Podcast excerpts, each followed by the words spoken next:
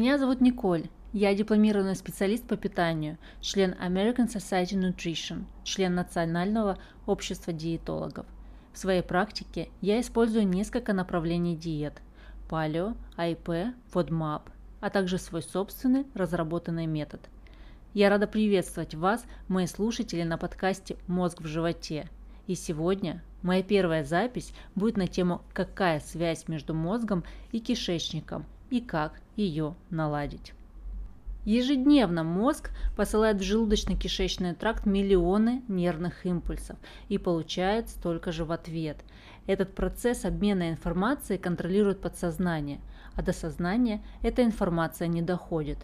Кишечник и мозг выполняют совершенно разные функции в организме, и кажется, что они вообще не могут иметь никакой связи. Эту связь подтверждает выражение «чуять нутром».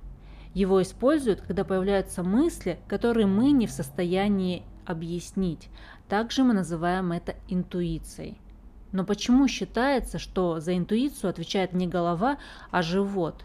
Ежедневно между мозгом и кишечником происходит обмен информацией. Этот процесс контролирует подсознание, а до сознания доходят только более серьезные вещи, которые требуют срочного вмешательства. К примеру, спазм или воспаление – то есть ситуации, которые несут угрозу для жизни. Сигнал проходит и в обратную сторону. К примеру, в стрессовых ситуациях могут возникнуть расстройства желудка, а хронический стресс может спровоцировать регулярные запоры.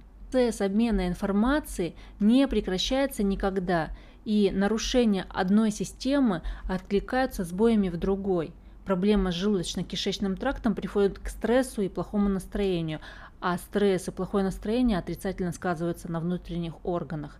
Именно поэтому часто психические расстройства начинают лечить с кишечника. Исследования связи мозга и кишечника начались относительно недавно, но за это время удалось выяснить несколько фактов, которые подтверждают эту связь. Например, в эмбриональном периоде эти две системы развиваются из одной группы тканей. Мозг и кишечник соединяет блуждающий нерв – а и в обеих этих системах производятся гормоны и нейромедиаторы. Кишечник также называют вторым мозгом, так как под его слизистой оболочкой находится целая нейронная сеть. В связи с этим кишечник функционирует даже когда человек находится в бессознательном состоянии, к примеру, в коме. Обмен информацией между мозгом и кишечником происходит с помощью блуждающего нерва – 90% импульсов, идущих по нему, идут от кишечника к мозгу, и только 10% в обратном направлении. Кишечник передает информацию о токсичности пищи и о попадении микроорганизмов. Благодаря этому запускается процесс очищения.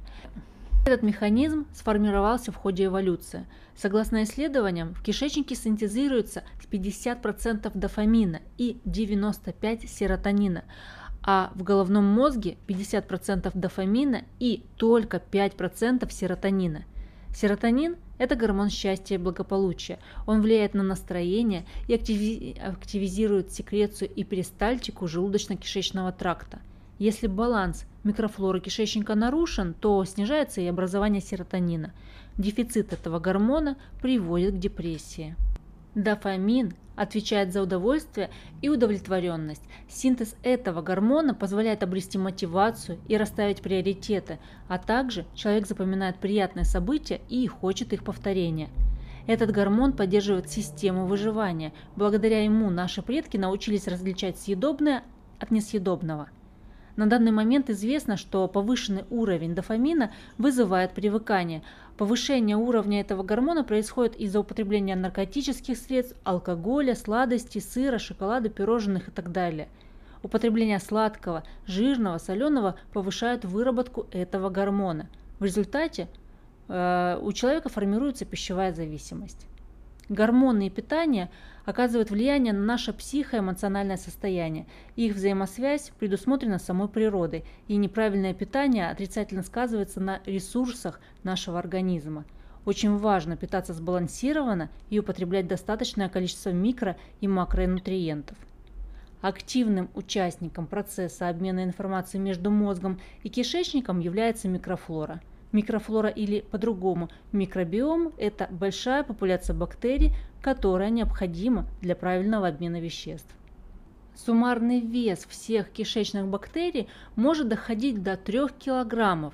Микрофлора содержит не только полезные бактерии, но и условно-патогенные. Чтобы э, кишечник функционировал правильно, необходимо, чтобы полезных бактерий было больше. Если патогенные бактерии преобладают, это приводит к дисбактериозу. Это состояние может спровоцировать употребление алкоголя, сахара, сильно обработанной пищи, усилителей вкуса и прочее. Кроме того, микрофлора чувствительна к стрессу. Чтобы поддерживать баланс микрофлоры э, на необходимом уровне, необходимо употреблять в пищу свежие натуральные продукты.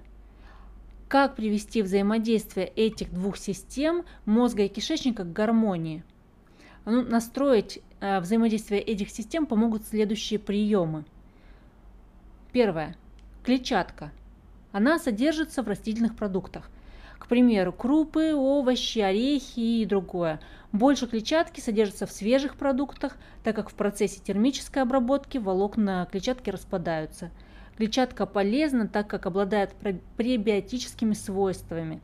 Пребиотики нужны для питания микрофлоры кишечника – от микрофлоры кишечника зависит наш иммунитет, усвоение питательных веществ и наше психоэмоциональное состояние. Нашему организму необходимо около 30 граммов клетчатки в сутки. Закрыть эту потребность несложно. Нужно лишь употреблять в пищу больше овощей, фруктов и не разваривать крупы до состояния каши. Номер два. Питье. Наверное, уже всем известно, что взрослый человек должен выпивать около 2 литров чистой воды в день. Вода играет очень важную роль в организме. Она содержится во всех наших клетках. Нехватка воды отрицательно сказывается на эластичности тканей и затрудняет очистительные процессы. Обезвреживанием и выводом токсичных веществ из организма занимается лимфатическая система. Без воды она просто не может выполнять свои функции. При недостатке воды все токсичные вещества останутся в организме. Кишечник – это основная и самая большая часть лимфатической системы. Многие токсичные вещества выходят именно через него. Также недостаток воды затрудняет движение каловых масс, и из-за этого токсичные вещества дольше остаются в организме. При запоре, кстати, происходит повторное отравление организма. В связи с этим иммунитет ослабляется и страдает психическое состояние. Прием номер три – пробиотики. Пробиотики составляют основу микрофлоры кишечника. Стрессы, неправильное питание и вредные привычки отрицательно сказываются на микрофлоре. Восстановить баланс помогают пробиотики. Пробиотики можно получить из препаратов или натуральных продуктов питания. К примеру, квашеная капуста, кефир, натуральный йогурт и другие продукты. Натуральные продукты, кстати, имеют лучшую усвояемость по сравнению с препаратами. Прием номер четыре. Физическая нагрузка. Движение – это базовая потребность нашего организма. Без физической нагрузки мышцы атрофируются. Это, кстати, касается и внутренних мышц, в том числе кишечника. При физических нагрузках мышцы желудочно-кишечного тракта начинают работать активнее, а значит лучше выполняют свои функции. Активизируются все системы организма. Токсины выводятся быстрее, поэтому улучшается самочувствие в целом. Прием номер пять. Спокойные приемы пищи. На данный момент существует много исследований, которые подтверждают отрицательное влияние стресса на организм. Тревожное состояние также негативно влияет на систему пищеварения. Справиться с тревожным состоянием поможет не только психолог, но и контроль своих привычек. В том числе необходимо соблюдать гигиену питания. Она включает в себя несколько правил. Правило номер один. Во время еды отложите гаджеты. Правило номер два. Не кушайте перед телевизором или ноутбуком. Правило номер три. Не вступайте ни с кем в споры или дискуссии. И правило номер четыре. Приветствуется спокойная, классическая музыка, а также чистота и комфорт э, в том месте, в котором вы принимаете пищу. Кушайте маленькими порциями. Не торопитесь во время еды. Даже если вы едите самую обычную гречку, не нужно ее быстрее запихивать в себя – Подсознание может воспринять это как угрозу безопасности и возникнет стрессовая ситуация. В стрессовых ситуациях снижается выработка веществ, необходимых для расщепления белков, жиров и углеводов, а также тревожное состояние провоцирует спазмы кишечника, которые отрицательно сказываются на переваривании и продвижении пищи по желудочно-кишечному тракту. регулярные нарушения в кишечнике сказываются и на психоэмоциональном состоянии. Как эту ситуацию исправить? Наладить связь мозга с кишечником можно, соблюдая несколько простых правил. Правило номер один – употреблять в пищу больше овощей. Правило номер два – включать в рацион ферментативные продукты. Правило номер три – пить около 2 литров чистой воды в день. Правило номер четыре – добавлять физические нагрузки. Правило номер пять – не торопиться и наслаждаться каждым приемом пищи.